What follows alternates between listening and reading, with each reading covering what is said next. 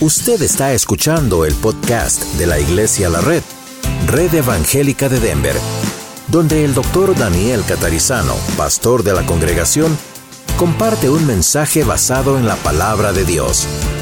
Ahora abra su corazón y permita que en los próximos minutos el Señor le hable y le bendiga.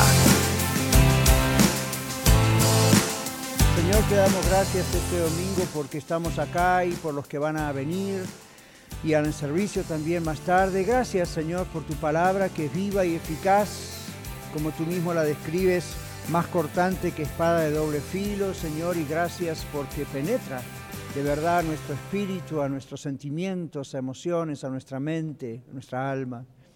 Y queremos que lo hagas hoy también, Señor. Abrimos tu palabra y seguimos estudiando este texto de Filipenses.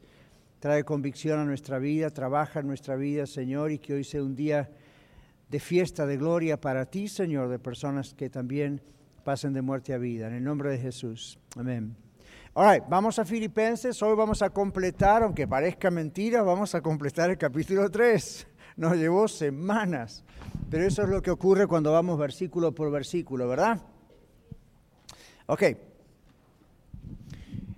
Dejamos en el capítulo 3 el domingo pasado y tenemos que ver versículos 19, 20 y 21.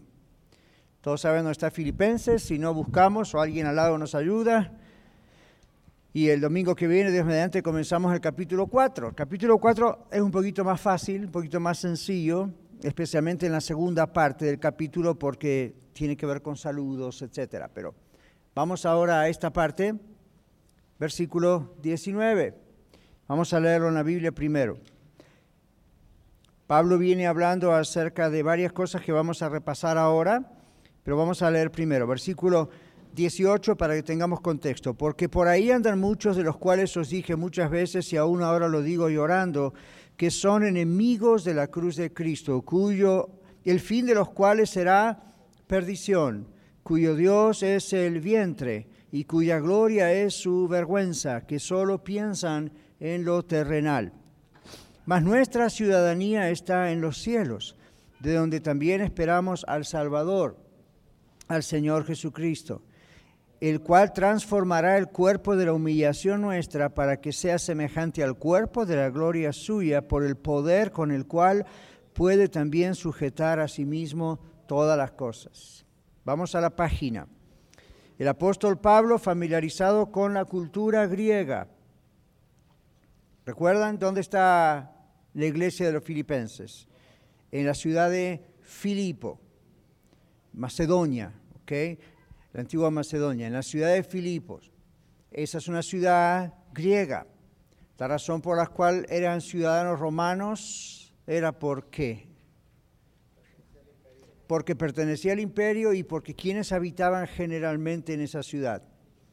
Militares, capitanes, generales se retiraban a esa ciudad y tenían beneficios especiales y como decimos a veces tipo Colorado Springs, hay muchos de ellos ahí, entonces era una ciudad privilegiada y además los que vivían ahí eran, considerados ciudadanos romanos. Pablo usa esa idea y entonces habla de que nuestra ciudadanía está en los cielos, utilizando ese ejemplo que para ellos era tan importante. Pero todo para decir, Pablo estaba trabajando con, no con los judíos aquí, sino con los gentiles, con los no judíos, con los griegos. Y los griegos, ustedes saben que ustedes y yo en la cultura occidental, las tres Américas, Europa, hemos recibido muchísimo de la cultura greco-romana, ¿verdad que sí? ¿Saben eso?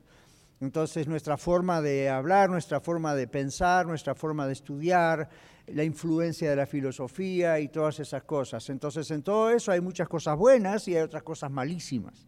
Y hay que saber hacer la diferencia. Entonces, aquí Pablo, conociendo, por supuesto, ese tipo de personas, y él siendo muy docto, ¿verdad? Siendo una persona muy sabia en la cultura griega, muy conocedor de la cultura, utiliza algunos ejemplos en este libro que nosotros tenemos que aclararlos para poder entenderlos hoy, en el 2019, en Denver. ¿Okay? Entonces, aquí dice, Pablo estaba muy familiarizado con la cultura griega. Cada vez que ministramos en un lugar, predicamos la palabra de Dios en un lugar, tenemos que familiarizarnos con esa cultura, ¿verdad? Y eso es lo que Pablo hizo. Entonces dice aquí, escribiéndole a griegos que conocían su propia literatura, los griegos conocían sus libros, sus historias, sus dramas, etc. Habla acerca de aquellos que tenían al vientre como su Dios. ¿Vieron cuando leímos recién? Dice, cuyo Dios es el vientre. Nunca se preguntó qué significa eso. Cuyo Dios es el vientre. Tenía un ídolo con la forma de un vientre y lo adoraban. ¿A qué se refiere? Entonces vamos a mirar qué pasaba aquí. La cuestión es que posiblemente, dice el bosquejo en la paginita que les dimos, es posible que Pablo estuviese pensando en los cíclopes de Eurípides. Este era un drama teatral de Eurípides. Eurípides era un escritor, eh, como a lo mejor ustedes conocen al escritor inglés Shakespeare, ¿verdad? O escritores de su país o de nuestros países o aquí Estados Unidos. Bueno, Eurípides era uno de ellos y escribió un drama muy conocido por la cultura por la, gente de la iglesia de los filipenses, pues como nosotros, ¿verdad? Estaban en la escuela, creados en las escuelas y conocían sus historias. Es como hoy en día si decimos conocemos películas, ¿verdad? Y a veces decimos, ¿quién ha visto Titanic? ¿O quién ha visto, you know, este y la otra? Y empezamos a nombrar, yo, yo, yo. ¿O quién ha leído tal libro? Yo, yo, yo. Entonces, eso pasaba ya. Esta gente conocía este drama quizá lo estudiaron en sus escuelas o era un drama que se representaba en los teatros y la gente lo había visto. Entonces Pablo lo usa como un ejemplo. Entonces observen lo que pasa. En este, en este drama de Cíclopes de Eurípides, que era un, teatro, un drama, drama teatral satírico, era una imaginación, por supuesto, hay una parte en el drama que dice, mi rebaño, el cual yo sacrifico a nadie sino a mí mismo, ni aun a los dioses a este mi vientre, el más grande de los dioses, ¿ven lo que decía ese drama? Porque comer y beber cada día y darse a uno mismo ningún problema, ese es el Dios de cada hombre sabio. Eso es lo que decía ese drama. Obviamente Pablo lo había leído y dijo, voy a agarrar de allí, inspirado por Dios, para usarlo como una aplicación, cuyo Dios es el vientre, todo lo que piensan es lo sexual, lo sensual, la comida, la bebida, ¿ven? ¿Comprenden la idea de por qué Pablo dice cuyo Dios es el vientre que todos piensan solo en lo terrenal? Está tomando de la cultura de los filipenses que conocían muy bien estos dichos, este drama.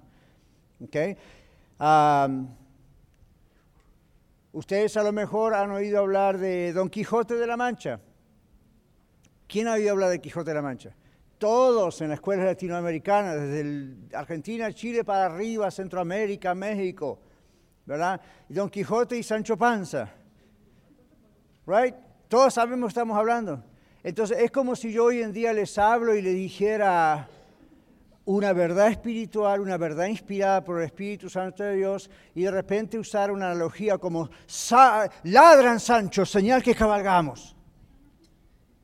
Y usted dice, eso no está en la Biblia, ¿verdad? Pero todos saben a qué me referí. Boom.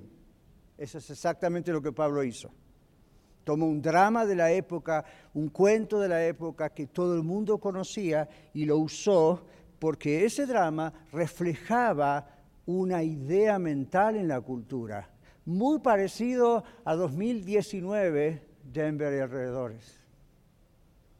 Hoy en día la cultura nos mete por la televisión, por YouTube, por Facebook, por Instagram, por, la escuela, la universidad, por todos lados.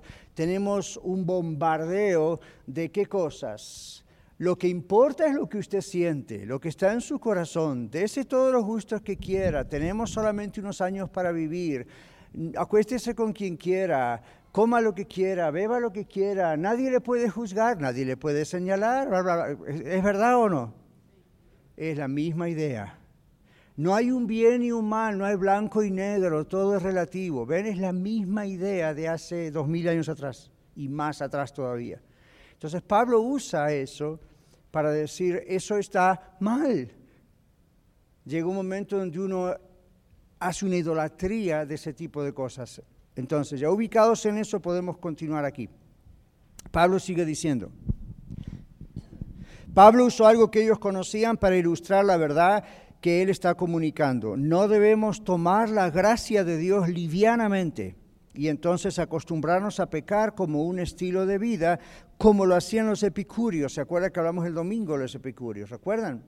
¿Quiénes eran los epicúreos? ¿Qué hacían? ¿Cuál era la idea de ellos? ¿Cómo se fueron de un extremo al otro, verdad? De no ser legalistas y todo está prohibido, todo está mal, se fueron al otro extremo de decir, oh, que haga lo que quiera, total la gracia de Dios le perdona. Pablo dice, ni un extremo, ni el otro extremo. La gracia de Dios no se puede tomar para el extremo de decir, ah, ¿qué importa? No, importa. La santidad importa. La Biblia dice, sin santidad nadie verá al Señor. Punto. Entonces usted dice, pero eso es legalismo, pastor, porque si usted está diciendo eso y nadie puede ser santo, ¿quién va a ver al Señor? No estamos hablando de los legalistas, religiones, inclusive en el grupo cristianos, que piensan que la santidad es la cuestión externa, como tantas veces dijimos, sino la idea tampoco de decir para el otro lado voy a hacer lo que se me da la gana, total Dios es un Dios de gracia y me perdona y se acabó. ¿Por qué eso está mal? Porque la persona que realmente está convertida a Cristo Jesús, un verdadero, una verdadera hija de Dios, no acostumbra a pecar. ¿Somos todos pecadores, sí o no? Sí. Pero todos vivimos un estilo de vida de pecado todo el tiempo. No, porque si usted lo vive, usted no es cristiano. ¿Y cómo puede saber eso? Porque la Biblia dice que cuando Cristo entra en nuestro corazón, cambia nuestra naturaleza espiritualmente, nuestra forma de ser cambia, nuestra, lo que empezamos a a odiar lo que Dios odia. Dios odia el pecado. Miren lo que le costó a Jesús, su vida. Entonces uno detesta el pecado, uno sufre cuando ve el pecado. Y si uno peca, sufre, se arrepiente, no, no, vuelve. La sangre de Cristo nos limpia de todo pecado, pero no nos da licencia de volver a pecar. Total, mañana pedimos perdón. Si usted tiene ese tipo de vida, usted nunca se convirtió y si se muere hoy se va al infierno. Pastor, eso suena muy duro. Sorry, yo no lo inventé, está en la palabra de Dios. Entonces, yo no estoy aquí para levantarle la autoestima, ni la suya ni la mía. Ni estamos aquí para tratar de dar un mensaje o una lección, en este caso, you know, de siéntase bonito, sienta mejor. La, cuestión acá es reflexiva, es decir, ok, ¿cómo está mi vida? Y Pablo sabía eso y lo decía a los filipenses, ¿cómo está su vida? El hecho de que usted se convirtió, se bautizó, hizo esto, eso, lo otro, nació en un lugar cristiano, como en mi caso, en caso de uno de ustedes, o se convirtió hace un tiempo. Ok, fine, gloria a Dios, pero ¿qué, qué está pasando? Su vida muestra, mi vida muestra que Dios está, Cristo está en mi vida adentro o no. Entonces, la Biblia dice, por el fruto se conoce un árbol, y por el fruto se conoce si uno es de Cristo. El problema es que se ha confundido este asunto del fruto. ¿Me siguen? El asunto del fruto a veces uno piensa que es algo externo. Okay, cambié mi manera de vestir, cambié mi manera de hablar, vengo a la iglesia, diezmo, ofrendo, soy líder. Ok, todo eso está bien, pero eso no es necesariamente el fruto, porque todo lo que acabo de mencionar se puede hacer aún por imposición. Alguien me dice que lo tengo que hacer, yo lo hago. Entonces no vale eso. No vale. Vale cuando sale de mi corazón porque mi vida ha cambiado, mi naturaleza ha cambiado, ¿verdad? Entonces Pablo está con eso en la cabeza todo el tiempo. Él mismo cambió su manera de ser porque el Espíritu Santo que entró en él cambió su manera de ser. Entonces aquí está diciendo a, los filipenses, no sean como los epicúreos que manipulan la gracia de Dios y piensan que todo está bien. Ahora, Cuidado, eso no significa que la salvación se pierde, significa que nunca se tuvo, por eso se conducen de esa manera. ¿Ve la gran diferencia? En los legalistas de hoy dice la salvación se pierde y usted pecó, se muere hoy, la salvación se pierde. Eso es antibíblico, eso es teológicamente muy pobre, un conocimiento doctrinal casi nulo. Parecen textos en la Biblia decir que se pierde, no se pierde. cuando alguien me pregunta a mí, doctor Catarizano o pastor Catarizano, ¿usted piensa que la salvación se pierde? Esta es parte de mi respuesta. La Biblia no dice que la salvación se pierde, pero mi pregunta es si soy salvo o no. Si soy salvo, no voy a jugar con mi salvación. Sé lo que le costó al Hijo de Dios. Sé lo que Dios ha hecho en mi vida cuido esa salvación con temor y temblor, no porque la pierdo, sino la trabajo con temor y temblor porque soy responsable delante de Dios lo que voy haciendo. Entonces, cuando les pregunten la salvación se pierde, denle otra pregunta. ¿Se acuerdan cómo el Señor Jesús respondía haciendo otras preguntas? Decían, Señor, esto, y él decía, y yo te pregunto esto. Entonces usted pregúntele, ¿Será que la salvación se pierde o será que nunca se tuvo? Cuando una persona es salva, no anda preguntando si la salvación se pierde. Sabe que es salvo. El Espíritu Santo da testimonio a nuestro espíritu que somos de Dios. Pero por su fruto los conoceréis. Entonces, ¿cuál es el fruto? Bueno, en cada vida hay muchas diferentes formas de que ese fruto ocurra, pero hoy van a escuchar en el mensaje cuando el Señor dice que Él es la vid, nosotros los pámpanos. La Biblia no nos dice que nosotros tenemos que producir fruto. La Biblia nos dice que nosotros llevamos fruto. El que produce el fruto es el Señor. Esa es la savia, el ejemplo de la savia dentro de la rama de la vid. Él es el que produce fruto. Entonces Jesús dice, separados de mí no pueden hacer nada. ¿Por qué? porque no hay sabia. Entonces, ¿qué pasa? Una persona puede ser religiosa, puede estar en la iglesia, puede hacer todas las cosas que supuestamente tiene que hacer y aún así no ser de Cristo. Pablo sabía eso. Entonces les dicen, cuidado porque los epicúreos dicen otra cosa, cuidado porque los judaizantes, otro grupo, dice otra cosa, cuidado porque la literatura, la cultura de su país dice otra cosa. Entonces él pone todo eso para en claro qué es lo que Dios dice. Entonces, eso es lo único que importa. Y esto es lo que Dios dice. Si Cristo está en el corazón de una persona, se va a notar. ¿Cómo se va a notar? Los frutos en la vida de esa persona, los cambios que solo Dios puede producir en la vida de esa persona empiezan a brotar. Harold yo tenía una pregunta. Eh, yo, yo creo que la salvación no se pierde, pero a mí me han dicho en el pasado que hay un versículo en la Biblia, no sé exactamente dónde es, que decía, Señor, por favor, no borres mi nombre del libro de la vida. Como también el texto en el Antiguo Testamento donde David, arrepentido por su adulterio con Betseba, dice, no quites de mí tu Santo Espíritu. Y ah, yo he escuchado evangelistas americanos y hispanos orar así en público. Me han dicho a mí. Y, de verdad, entonces no se confundan. La Biblia dice que cuando el Señor está en nosotros, está en nosotros. La pregunta es, ¿está o no está? Entonces, el ruego, posiblemente 800, 700 años antes de Jesús o algo así de David, no quites de mí tu Santo Espíritu, Punto número uno, Antiguo Testamento. ¿Cómo era la actividad de Dios el Espíritu Santo en el Antiguo Testamento? ¿Había diferencia entre eso y lo que pasó desde Pentecostés hasta la fecha? El Espíritu Santo iba a personas escogidas, entre ellos David, a personas escogidas para que hicieran ciertos trabajos escogidos. Estaba entre ellos, ¿se acuerdan cuando el Señor Jesús estaba entre ellos pero no estaba en ellos? Rapidito, por ejemplo, el Señor Jesús antes de morir, busquen Juan 14, no ahora, pero piensen Juan 14, 15, 16, ya antes de ir a la cruz, Jesús les dijo, el Espíritu Santo vendrá, el Espíritu Santo está entre vosotros y dice, y estará en vosotros. Aun cuando el Señor Jesús estaba en la tierra con los doce apóstoles más miles de personas que le seguían, el Espíritu Santo no estaba en, esos creyentes, estaba alrededor de ellos, estaba en la, en la presencia de Jesús. Pero cuando llega Jesús, después de resucitado y hace la promesa, el Espíritu estará en vosotros. Ya no está hablando de solamente entre vosotros, está hablando de en vosotros. ¿Cuál es la diferencia entre, entre o en? ¿Cuál es la diferencia? Adentro o afuera. Entonces, el Espíritu Santo activa como ahora está aquí alrededor de nosotros, pero también está en los que tenemos a Cristo en nuestro corazón.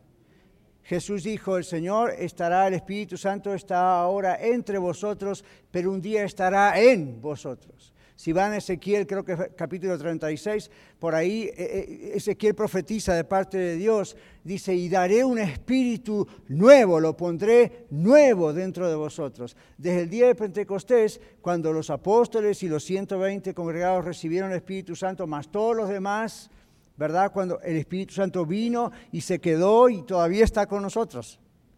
Y está entre nosotros y está en nosotros. Es el momento en que entregamos nuestra vida a Cristo. No cuando vamos al bautisterio a bautizarnos o al río o al mar. Está desde que... ¿Cómo sabemos eso? Porque usted y yo no podríamos ni siquiera ser salvos si el Espíritu Santo no estuviera en nosotros. Entonces ahora no está solamente entre nosotros, está en nosotros. ¿Ven? Y Él no se retira. Entonces, muchas de esas cosas que ustedes y yo también hemos aprendido hace muchos años, o algunos de ustedes no hace tanto, son interpretaciones incompletas o erróneas de la palabra de Dios. Si uno estudia bien profundamente, detalladamente en oración a la palabra de Dios, usted se da cuenta de cosas como lo que el Señor Jesús ha dicho. Mi Padre que me las dio, mayores que todos, y nadie las puede arrebatar de la mano de mi Padre. Entonces yo estoy seguro que la salvación no se pierde. Mi pregunta no es si la salvación se pierde o no. No es una pregunta realmente para hacer, es una pregunta mal hecha. La pregunta es, ¿es usted salvo o no es salvo? Esa es la pregunta. Porque si la pregunta es, ¿la salvación se pierde? Lo que estoy tratando es especular cuánto puedo pecar hasta no llegar a perder la salvación. ¿Se dan cuenta? La persona no, se da cuenta que en la pregunta viene atrás esa trampa. A ver, ¿hasta cuándo puedo especular? ¿Hasta cuándo puedo estirar esta banda elástica sin perder la salvación? No, una persona que tiene a Cristo en su corazón ni siquiera estira un poquito la banda elástica, para hacer el ejemplo. Uno dice, no, no, no, esto, esto es otra vida. ¿Okay? Y la Biblia dice que cuando hablamos, ¿cómo usted sabe que lo que yo estoy diciendo es verdad? El Espíritu Santo le está dando testimonio a su espíritu con textos de la Biblia que lo que estoy diciendo es verdad. Ahora, tenemos dos o tres preguntas y tenemos que volver acá con los filipenses. Blas tiene una pregunta. A ver, Blas levantó primero la mano, Yoli. Sí, gracias, qué amable. Eh, eh, el Señor nos dice que cuidemos que no sea borrado nuestro nombre del libro de la vida. Yo, yo pienso, que cuidemos nuestra salvación, nuestras vestiduras, vestiduras de salvación, o qué otra respuesta, pastor? Si tuviéramos tiempo, excelente la pregunta, si tuviéramos tiempo iríamos a ese texto y hiciéramos una exégesis de ese texto para ver a quién les está hablando el Señor. Pero les digo esto, hay varios textos en las Escrituras que hablan de la apostasía, por ejemplo. ¿Saben lo que es la apostasía? ¿Saben qué significa apostatar? ¿Saben qué significa apóstata? No tiene nada que ver con apostar. Es ir en contra. ¿Cuál es la diferencia entre un hijo pródigo y un apóstata? Ah, andamos cerca. Tibio, tibio. El apóstata niega la fe. El apóstata conoció la verdad, decide voluntaria y cognitivamente, sé que esto es la verdad, mas no la quiero los apóstatas no pueden ser salvos. Dice, nadie puede ser salvo que pisotea la sangre del cordero. ¿Qué es un hijo pródigo? Fíjense, la respuesta ya está. ¿Qué es un hijo pródigo? ¿Es un hijo o no es un hijo? Es un hijo. ¿Qué significa que es pródigo? ¿Se acuerdan la parábola? Necio, se, alejó, le tomó los bienes de su padre, los gastó con todo lo que los gastó, prostitutas, todas esas cosas, y de pronto volvió en sí. ¿Recuerdan ese texto? Siempre les digo que es uno de mis textos favoritos. Volvió en sí. ¿Puede un hijo realmente, hijo, volver en sí? Sí, porque es un hijo. Así que en la parábola del hijo pródigo, hasta en el título, tiene respuesta. Número uno, es un hijo. Número dos, volvió en sí. ¿Por qué volvió en sí? Porque su naturaleza, es la idea, estaba ahí, aunque estaba bien apretada por el pecado, volvió en sí y viene otra vez a la casa del Padre. ¿Y cuál es la reacción del Padre? Lo ve de lejos y lo recibe y sale corriendo y lo abraza. Es lo mismo que el Padre hace con usted cuando usted vuelve a Cristo. Pero si usted no tiene a Cristo, Dios no es su Padre. No crean lo que la cultura mundial dice. Todos somos hijos de Dios. ¿Really? No es lo que la Biblia dice. Todos somos criaturas de Dios. Todos hemos sido creados por Dios. Pero la Biblia dice que Dios nos adopta como sus hijos e hijas en el momento en que arrepentidos de nuestros pecados le pedimos perdón al Señor y corremos a Él y ahí nos quedamos. ¿Ok? I'm preaching now y eso se puede saber en una clase. Blas. Ya. Sí, para leer un poquito, un poquito aquí en Juan 15. Volvemos a Filipenses, sí. En Juan 15 dice, yo soy la vid verdadera y mi padre es el labrador. Toda rama que en mí no está llevando fruto, la quita. Y toda rama que está llevando fruto, la limpia para que lleve más fruto. O sea, aquí la palabra es clarísima, ¿verdad? Es clarísima que aquel que no está llevando fruto, el Señor lo va a quitar. Pero aquel que está llevando fruto, eh, es, bien claro, ya está llevando fruto. Ya. Ya está llevando, lo va a limpiar para que lleve más fruto. La limpieza en qué consiste? Muchas veces eh, en cosas que vienen a nuestra vida para afirmarnos más en, nuestra relación con Jesús. Y lo usa el Señor para que llevemos más fruto. Amén. Y cuanto más pruning, cuanto más poda, poda, gracias, tenemos, más nos tenemos que aferrar al Señor. En vez de decir, Señor, me está pasando por esta prueba, me está ay Señor, salga de la victimización y aférrese a Cristo. Porque cuanto más aprovecha eso, más sabia toma. Esa es la ilustración. Ok, entonces me viene a la mente Blas Mateo 7:21, ¿verdad? No todo el que me dice Señor, Señor entrará en el reino de los cielos. El trigo y la cizaña, hoy vamos a hablar un poco de las parábolas del reino, Mateo 13, al comenzar el mensaje. Otra vez, ¿verdad? Eh, no todo el que me dice Señor, Señor. Ay, Diosito querido, ya. ¿Será que sí o que no? Entonces, ¿cómo sabemos? La Biblia dice, no todo el que me dice Señor, Señor, entrará en el reino de los cielos, sino quién dice Señor. El que hace la voluntad de mi Padre que está en los cielos. Cuando usted lee eso, usted tiene que ser curioso como su pastor y preguntar, ¿qué significa eso? ¿Qué significa hacer la voluntad de Dios? Hmm. ¿Será tengo que volver a México a ser misionero? ¿Tendré que ir a la China? ¿Tendré que ir acá? ¿Tendré que ir allá? No vaya ni tan lejos, quédese aquí en Denver al principio y comience a pensar, ¿qué será hacer la voluntad de Dios? y no es difícil. Está bien declarado en la Biblia. El Señor Jesucristo dijo, los que me aman me obedecen, obedecen mis mandamientos. Y los mandamientos se resumen, dijo el Señor Jesús, en qué? Amarás a Dios con todo tu corazón, con toda tu mente, con todas tus fuerzas. En otras palabras, Dios es todo. Y a tu prójimo como a ti mismo, lo cual es un fruto de que amo a Dios con todo. Por eso en primera Juan dice, el que no ama a su hermano no ha conocido a Dios, porque Dios es amor. All right, stop it. Volvemos acá. All right. Acá dice, Pablo usó algo que ellos conocían para ilustrar la verdad que está comunicando. No debemos tomar la gracia de Dios livianamente y entonces acostumbrarnos a pecar como un estilo de vida. Está claro eso, ¿verdad? Todos pecamos, no nos gusta hacerlo, de vez en cuando caemos, nos levantamos, pero ¿ven la diferencia entre caer alguna vez y vivir en pecado? ¿Cuál es la diferencia, rapidito? Entre caer y hacerlo un estilo de vida. Dígamelo a mí, ¿cómo? Sandra.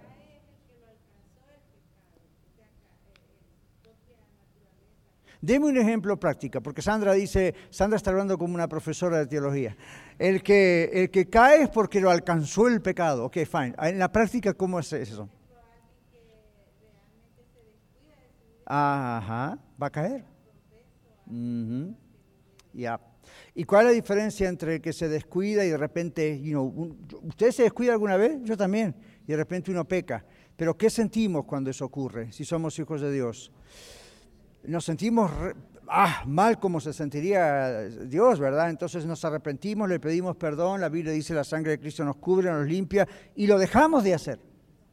¿Cuál es la diferencia entre eso y un estilo de vida de pecado? No nos molesta, dice Harold. Rogelio. Lo seguimos haciendo, dice un nuevo creyente. Aprendamos, ok. Lo seguimos haciendo, lo seguimos haciendo. Entonces, ¿cómo podemos seguir pecando y que no nos moleste?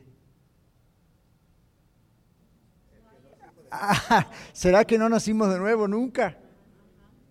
¿Será que decimos Señor, Señor, pero realmente no lo conocemos? Aprendimos el lenguaje de la iglesia, aprendimos el lenguaje de la Biblia. Tenemos buenas intenciones, pero mire, la, la Biblia, como la iglesia, la vida con Dios, no es un centro de cambio de conducta. Yo no puedo cambiar la forma de ser de usted o la conducta o sus pecados, usted tampoco los míos. ¿Ok?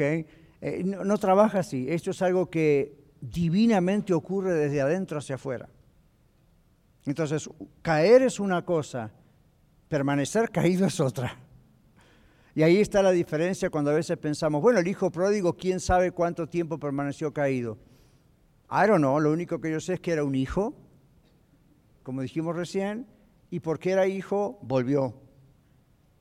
El Espíritu Santo, Dios, no va a dejar tranquila o tranquilo a un hombre o una mujer que sigue en pecado si es su hijo. Si no es su hijo o no es su hija, lo único que va a hacer es seguir trabajando para que se entregue a Cristo.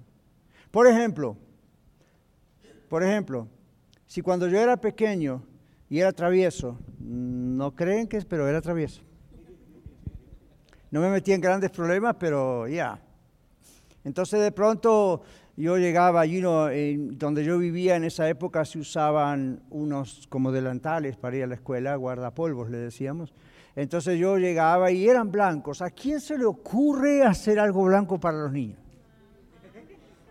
Entonces éramos todos como palomitas blancas sucios, especialmente los, los varoncitos. Entonces yo podía llegar a mi casa con dos o tres amigos con todo delantal roto y sucio y decir, y no, mi primera defensa cuál iba a ser, mira mamá, mi, Pedro y Carlos también están como yo. ¿Cuál iba a ser la respuesta de mamá? Yo no soy la mamá de Pedro y Carlos. Tú vete a tu cuarto, empieza a orar porque vas a perder la vida en dos minutos exagerando, ¿no? Elsa nunca fue así, pero fue dura, gracias a Dios. Entonces, ¿qué pasó? Ella lo que me estaba enseñando era esto. Yo, o el padre, mi papá, yo no puedo ser responsable de personas que no son mis hijos, son hijos de alguien más. Pero de mis hijos, yo me voy a encargar de mis hijos, porque los amo. Y en la, Biblia, en el libro de Hebreos, dice, Dios al que ama, disciplina como un padre a su hijo, a quien quiere. Y luego el siguiente versículo dice, si no tenéis disciplina, no sois hijos, sois bastardos. ¡Ah! Entonces dice, alégrese cuando Dios le disciplina. Es una de las demostraciones que usted es salvo. El pruning, la poda que leía Blas, es una demostración de que somos salvos. Esto está muy fresco en mi corazón porque estos días yo estaba solo con el Señor un tiempo largo y estaba apuntando cuáles fueron las maneras en que Dios me disciplinó a mí a través de mi vida. Y si seguía escribiendo, todavía no, estoy acá. Pero al principio me costaba. ¿Saben por qué me costaba? Porque tanto ustedes como yo, yo como ustedes, en nuestra mente siempre nos ponemos defensivos y tendemos a culpar a otros o a excusarnos o a hacer lo que hizo lo que hizo lo que hizo Eva, ¿verdad? En el jardín del Edén, en Génesis. La serpiente me tentó y yo pequé. Really? La serpiente no fue al árbol, le fue a hablar a usted. Entonces usted es responsable.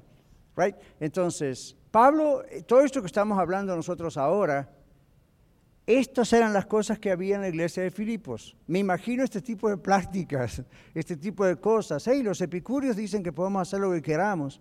Yo tengo necesidades sexuales, ¿puedo hacer lo que quiero? No.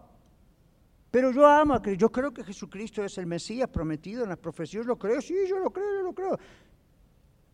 ¿Cómo está dentro? ¿Le molesta algo así o le da lo mismo? Los epicúreos no eran salvos aunque se llenara la boca diciendo, oh, Jesucristo murió en la cruz, resucitó tercer día, yo lo creo. ¿Usted pensó que solamente por creer ese hecho histórico usted es salvo?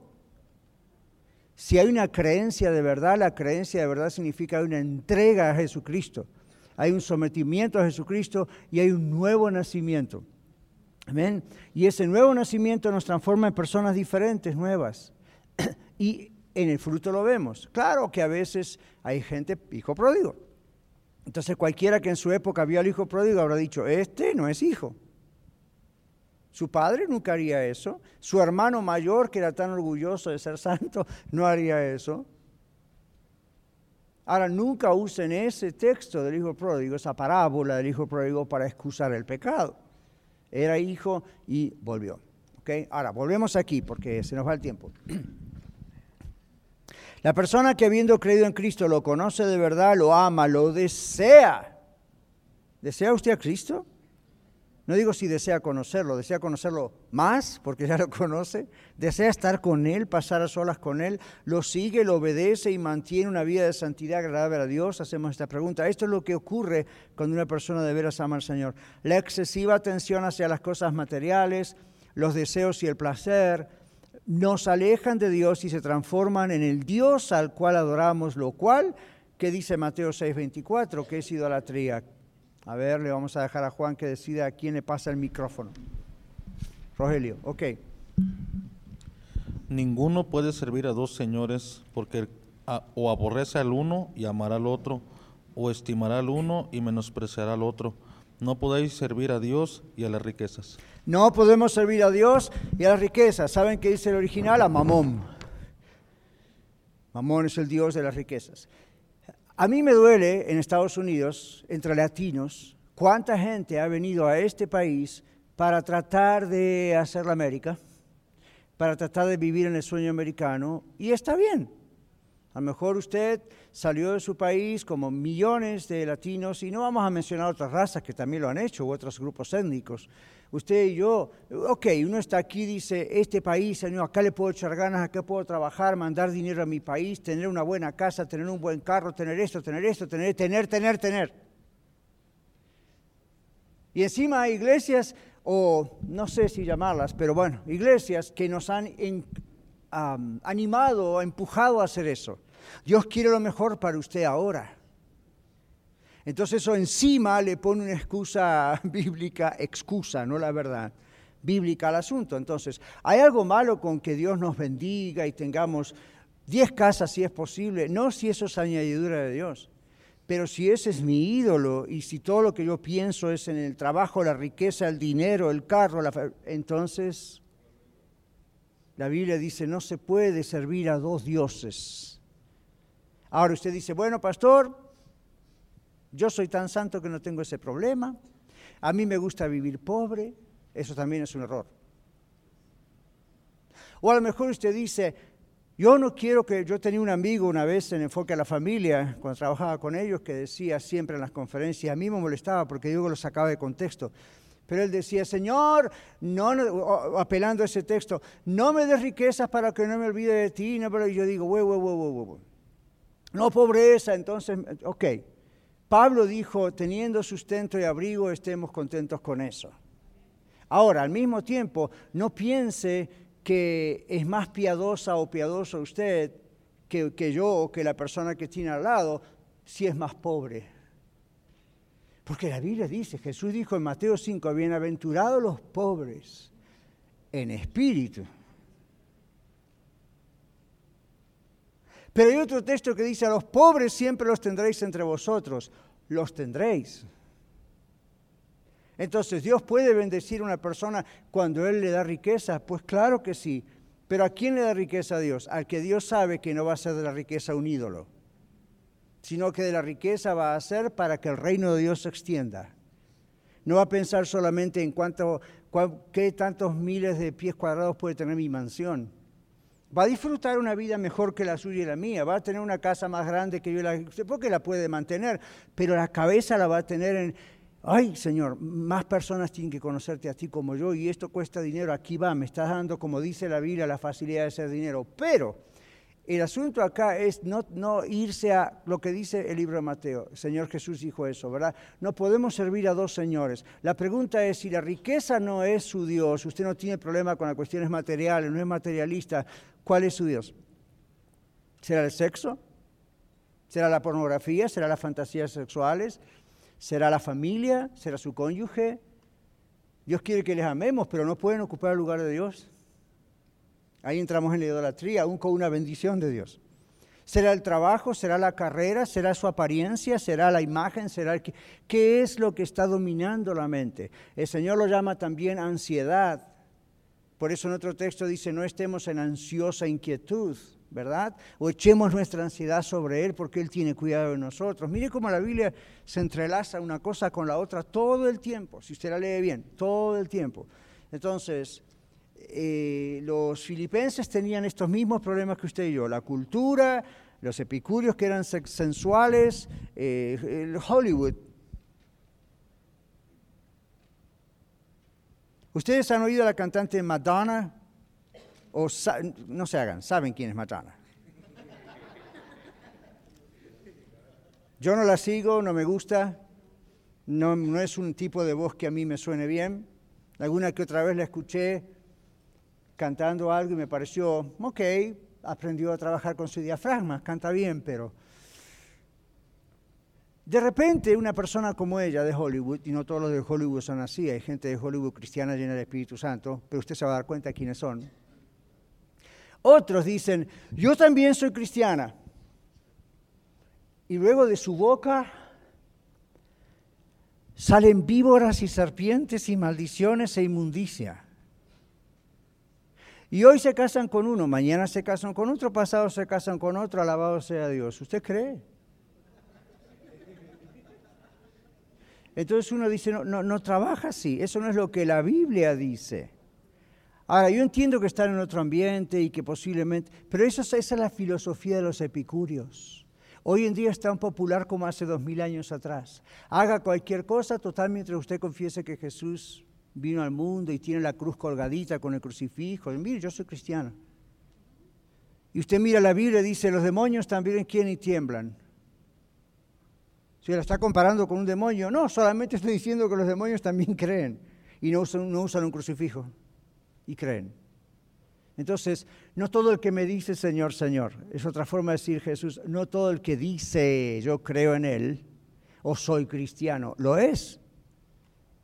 Ahora, hay otros en Hollywood que realmente lo son y que hasta rechazan roles y papeles que saben que van en contra de lo que la palabra de Dios dice y Dios los bendice por otro lado.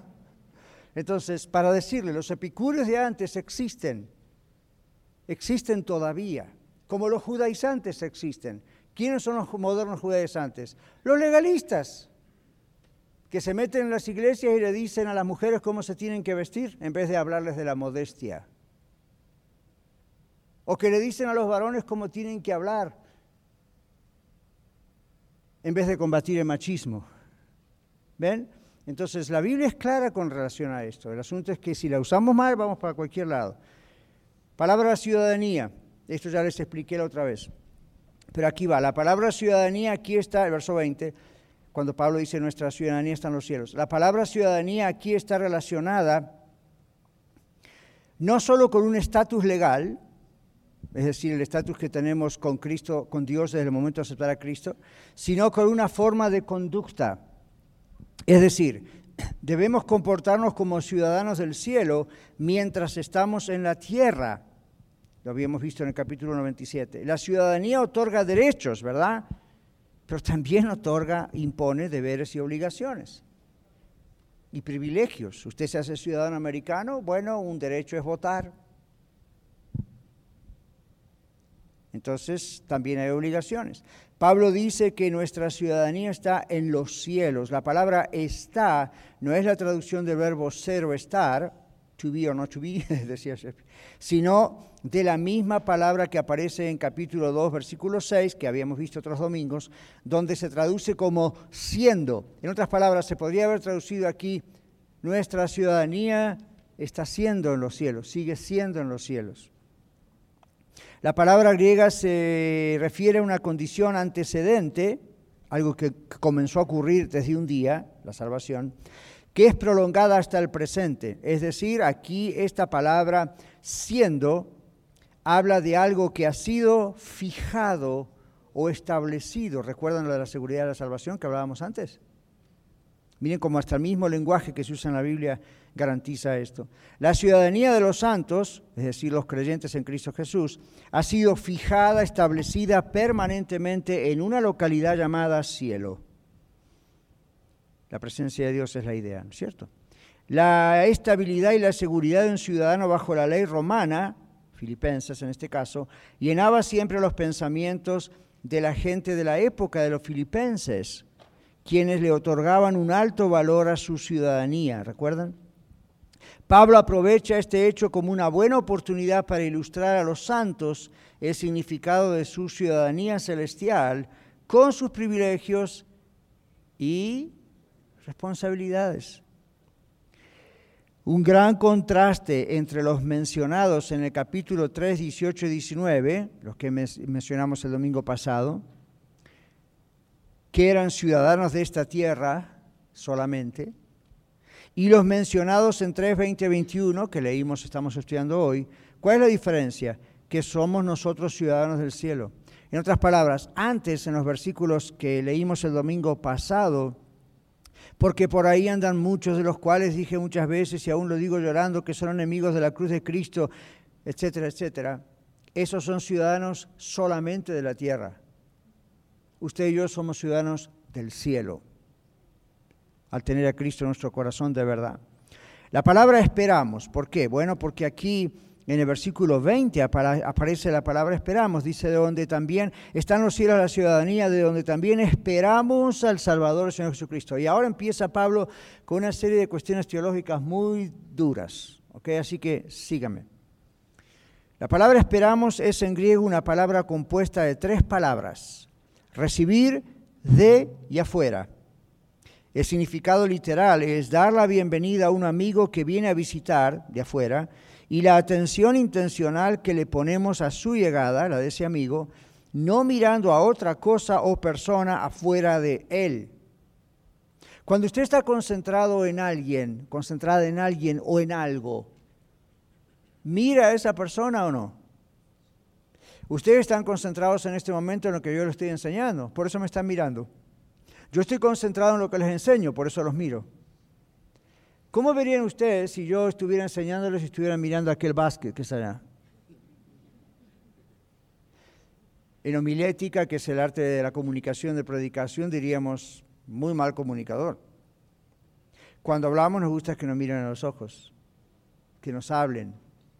Entonces, ¿qué compara esto? Pablo dice, nuestra ciudadanía siempre sigue estando en los cielos. Nosotros tenemos la mirada puesta en Jesús como un amigo que llegó y no le podemos quitar la mirada encima. Le prestamos toda la atención.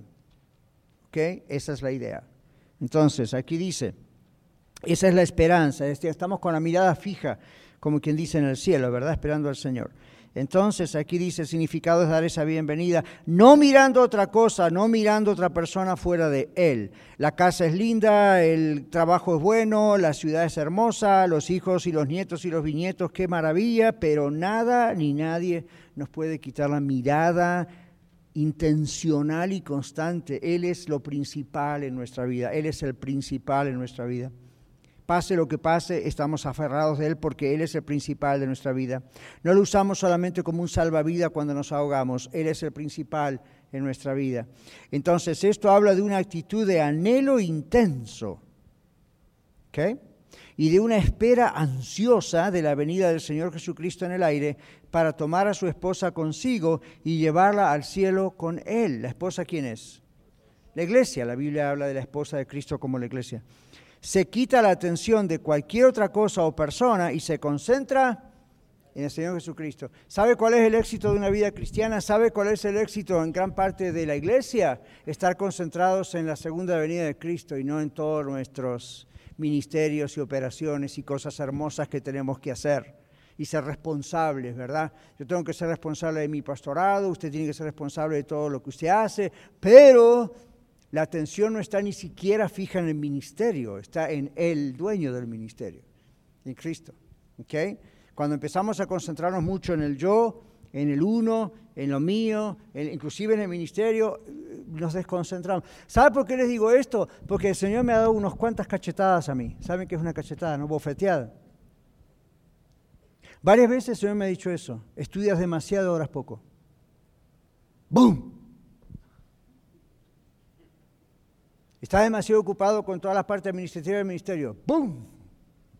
Dice, wow, así lo sacude el Señor. La Biblia habla de que Dios nos azota. Pero ¿cómo? Si nos ama, eh, pues, para que nos despertemos. ¿Ven? Entonces uno dice, ok, fine, tengo que aprender esta lección. Mi mirada tiene que estar concentrada en Él, no en sus cosas. Por eso cuando ustedes acá, yo sé que en nuestra cultura a veces decimos, pero cuando yo conocí de Dios, yo siempre que les digo, evite decir conocí de Dios y empiece a decir cuando conocí a Dios. Yo sé lo que quiere decir, pero ve, uno dice conocí de Dios, estuve información de Dios. Acepté información de Dios. Aprendí la doctrina, aprendí la teología, voy a la escuela del Ministerio de Colorado, o ahí enseño, ok, fine, pero conozco a Dios. Ven, mi vida está dedicada a Dios. Estoy orando a Él y estoy deseando estar con Él. Es como en el matrimonio, si usted tiene a su esposa o a su esposo, depende del caso, y usted no desea estar con esa persona amada, eh, haga un appointment. Pero ya le di el consejo. Cuando uno ama a alguien, uno quiere estar con la persona. Si usted tiene sus hijos o sus hijas, ¿qué va a pasar? Uno quiere estar allí. Por eso yo sufro con algunos de ustedes en general, en los doscientos y tantos que ya somos aquí en el norte, cuando no pueden estar con su familia. Yo pasé un año y dos meses sin mi familia. Horrible. Por eso, pero a lo mejor Dios me lo dejó pasar para que tuviese aunque sea un taste de lo que pasan algunos que hace años que están aquí, sin su familia. Pero ese sentimiento de tristeza, ese sentimiento de dolor es un buen sentimiento. ¿Sabe por qué? Porque usted ama. Si usted no amara, se olvida de ellos. Pero usted ama, entonces los extraña. Entonces cuando vamos al Señor, lo extrañamos si no estamos con Él. Y no lo reemplaza simplemente leer la Biblia, no reemplaza mi libros de teología, no reemplaza la iglesia, los servicios. Y si uno ama al Señor, uno desea estar con el Señor. Si usted no desea estar con el Señor, ¿le puedo decir cómo se soluciona eso? ¿O no tiene ganas? Si usted no sabe cómo estar con el Señor y no desea estar a solas con el Señor, esa es su primera oración. Señor, pon deseo en mi corazón de estar contigo porque de veras te amo, pero estoy muy distraído. Son, muchas cosas, el trabajo, la familia, eh, una, una, rueda que se rompe, you know, me duele el hígado, whatever, todo me distrae, todo me distrae. Yo estos días tuve que hacer una prueba de fuego, porque sentí del Señor que tenía que dejarlo todo e irme a un lugar apartado, undisclosure, solo en secreto y estar orando. Es duro, uno está acostumbrado a chequear. Yo tengo cuatro direcciones de correo electrónico. ¿Sabe lo que significa no chequearlas? Solamente una vez para ver que no hay una emergencia y medio así de reojo. No aceptar ninguna llamada telefónica, solamente una emergencia. Orar para que no haya emergencias. Y hubo una y Dios nos sacó adelante. ¿Ven? Y decir, no televisión, no YouTube, no mensajes, no preparación de sermones, no preparación de lecciones, nomás en momentos, pero es entre Él y yo. Es duro, eso es un trabajo. Y uno tiene que proponerse hacerlo. Y a veces cuando uno no tiene ganas porque tiene sueño. Pero yo les digo una cosa, lo que el Señor da y hace en esos momentos, aunque sea de a poco aquí y allá, pero usted está con la mirada intensa ahí porque es ciudadano del cielo y quiere al Rey del cielo y ama al Rey del cielo. Lo que Dios hace en esos momentos, en ese rato o en esas horas, a usted le hace ganar años en crecimiento. Yo le animo a que lo haga hágalo. que Como sea, que Dios lo haga. Usted va a tener todas las excusas que yo tengo, pero si usted ora, Señor, dame el deseo de estar contigo, Dios se lo va a dar, porque Él tiene deseo de estar con usted, ese es el secreto. Es más el deseo que Dios tiene de estar con usted que el que usted y yo tenemos de estar con Él. Así que en cuanto le decimos al Señor, por favor, papá, ponme el deseo de estar contigo a solas. All right. Dios se remanga las mangas y empieza a trabajar. ¿Ok? Entonces cuando llega el momento usted se va a dar cuenta. Ah, ok. ¿Ok? Espero que no le cueste una cirugía en el pie como a mí en noviembre del otro año. Me está sirviéndome mucho. Qué bien. Ah, todo lo que estás haciendo. Y yo te estoy usando, gloria a Dios. ¡Pum! Ok, fine. Pero a veces yo pienso, ¿por qué llegará así? Cuando es tan claro. Seguimos. ¿Qué va a pasar cuando el Señor venga? La palabra transformará, versículo 21. Dice, el cual transformará el cuerpo de la humillación nuestra. Este cuerpo, tóquelo, este cuerpo que usted tiene. ¿Verdad que se enferma? ¿Verdad que se arruga? ¿Verdad que, you know, se va deteriorando? Poquito a poquito se va deteriorando. Podemos usar make-up o cirugías plásticas o hoy en día está de moda tomar cuanta vitamina y cuánto mineral y cosa orgánica se le ocurra y si van a seguir inventando otras y aparecen minerales que hasta no sabíamos que existían en la naturaleza. Es muy curioso. Y está bien, pero resulta que el cuerpo sigue muriendo igual. Lo único que podemos hacer es morir con menos arrugas. ¿Ustedes sabían que yo tengo 88 años? Miren. Algunos me miran como diciendo, ¿cuál es la fórmula? Pero es una parodia, una sátira, como usamos al principio con este Eurípides, para decir, uno puede por afuera hacerlo mejor, pero un día va a morir. Y aunque en el cajón se lo vea sin arrugas, ¿ustedes saben que los muertos no tienen arrugas? ¿Cuántos sabían eso? La próxima vez que vaya a un funeral, acérquese y mire la cara. Aunque tenga 100 años, no tiene arrugas. ¿Saben por qué? Cuando el oxígeno se va de la piel, la piel se estira. So, ¿le gustaría no tener arrugas? Un día no las va a tener, el problema es que usted no se va a poder ver.